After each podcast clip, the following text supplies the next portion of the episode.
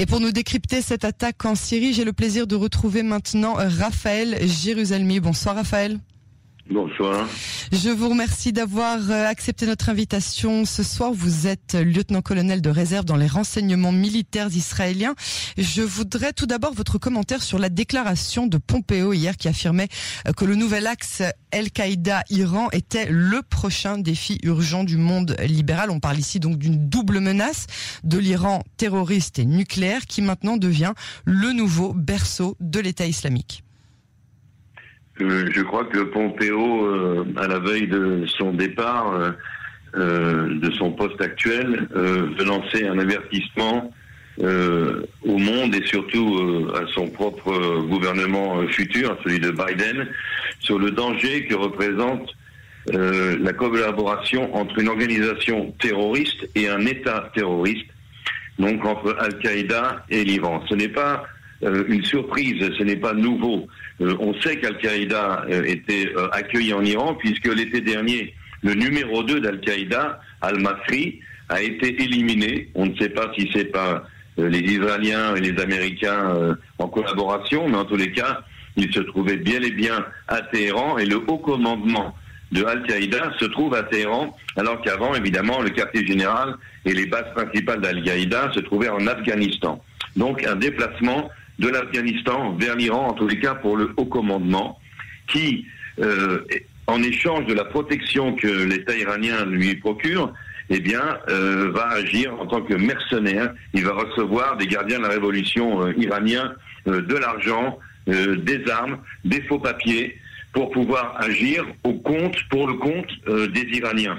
Et les Iraniens, ils vont, ils vont utiliser Al-Qaïda pour se cacher, pour qu'on ne puisse pas remonter à eux euh, à travers les terroristes euh, qui opèrent de par le monde. Car ce qui a toujours caractérisé euh, Al-Qaïda depuis le départ, c'est son aspect tentaculaire, c'est le fait qu'il y a des cellules un petit peu partout dans le monde, c'est qu'il n'y a pas une hiérarchie véritablement visible, rien de très tangible, tout est fluide, et grâce à cela, Al-Qaïda s'immisce dans tous les États, surtout dans les États du tiers-monde, mais même en Europe, et peut opérer pour le candidat iranien en tant que mercenaire, tout simplement pour payer son loyer euh, à Téhéran. Euh, et aujourd'hui, euh, il y a un, nouveau commandant qui est effectivement là-bas à Téhéran, et sa tête est mise à prix, de même que Al-Masri, qui a été supprimé l'été dernier. Al-Maghrebi, ce nouveau dirigeant, eh bien, sa tête a été mise très très fortement à prix par les Américains. D'accord. Alors pour ce qui est de l'attaque d'hier soir en Syrie, Israël, comme la plupart des cas, n'a ni confirmé ni réfuté euh, l'information. Mais si on en croit euh, cette source américaine, l'attaque a été menée grâce à l'appui des renseignements américains. Est-ce que selon vous, c'est une collaboration qui continuera d'exister après l'investiture de Joe Biden? Euh, Tout à fait, car cela n'a rien de politique, mais, mais, tout à fait de sécuritaire. Et en fait, ce qui se passe, c'est que l'Amérique est d'autant plus euh, obligée euh, de laisser les Israéliens agir que euh, dans la dans l'héritage un petit peu de Trump, Biden va continuer l'évacuation des troupes américaines du Proche-Orient. La, la, majorité des Américains, qu'ils aient voté pour Biden ou pour Trump, sont pour un retrait des troupes américaines pour ramener les gars à la maison, comme ils disent. Hum. Et donc, il y a un vide qui se crée euh, qui, qui pose problème évidemment euh, pour euh, pour les Israéliens.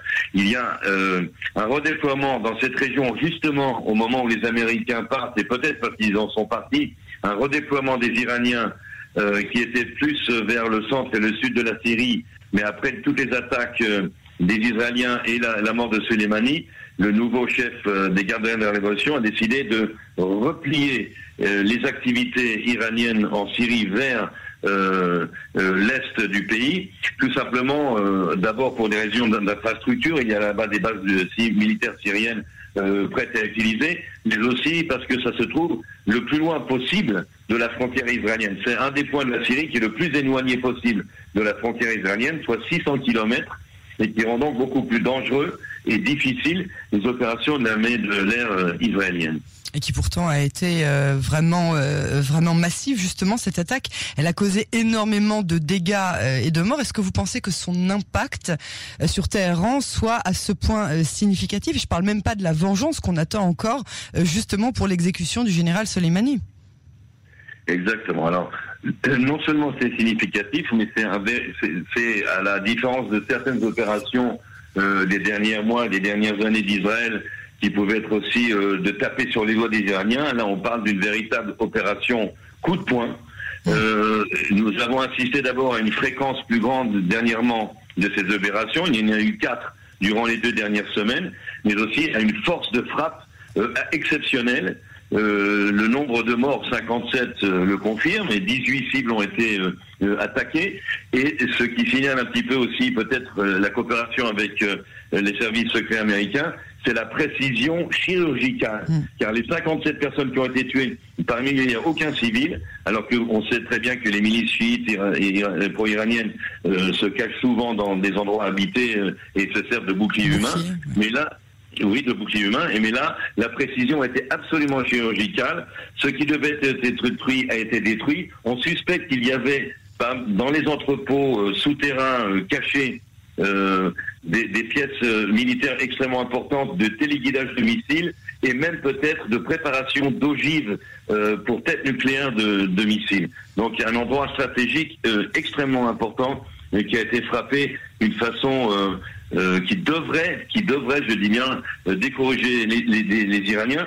Mais où iront-ils? Car ils se sont repliés jusqu'à euh, Der el Zour, Abu Kamal, donc euh, Al-Kamal qui, qui, se trouve à 600 km de la frontière israélienne. Après, ils n'ont plus où aller. Il faut qu'ils aillent se mettre au sud de l'Irak. Or, les Irakiens les ont prévenus qu'ils n'en voulaient pas et qu'ils redoutaient effectivement une intervention des Israéliens euh, sur, dans les airs et sur le sol irakien si jamais les Iraniens s'installaient comme ils l'ont fait en Syrie.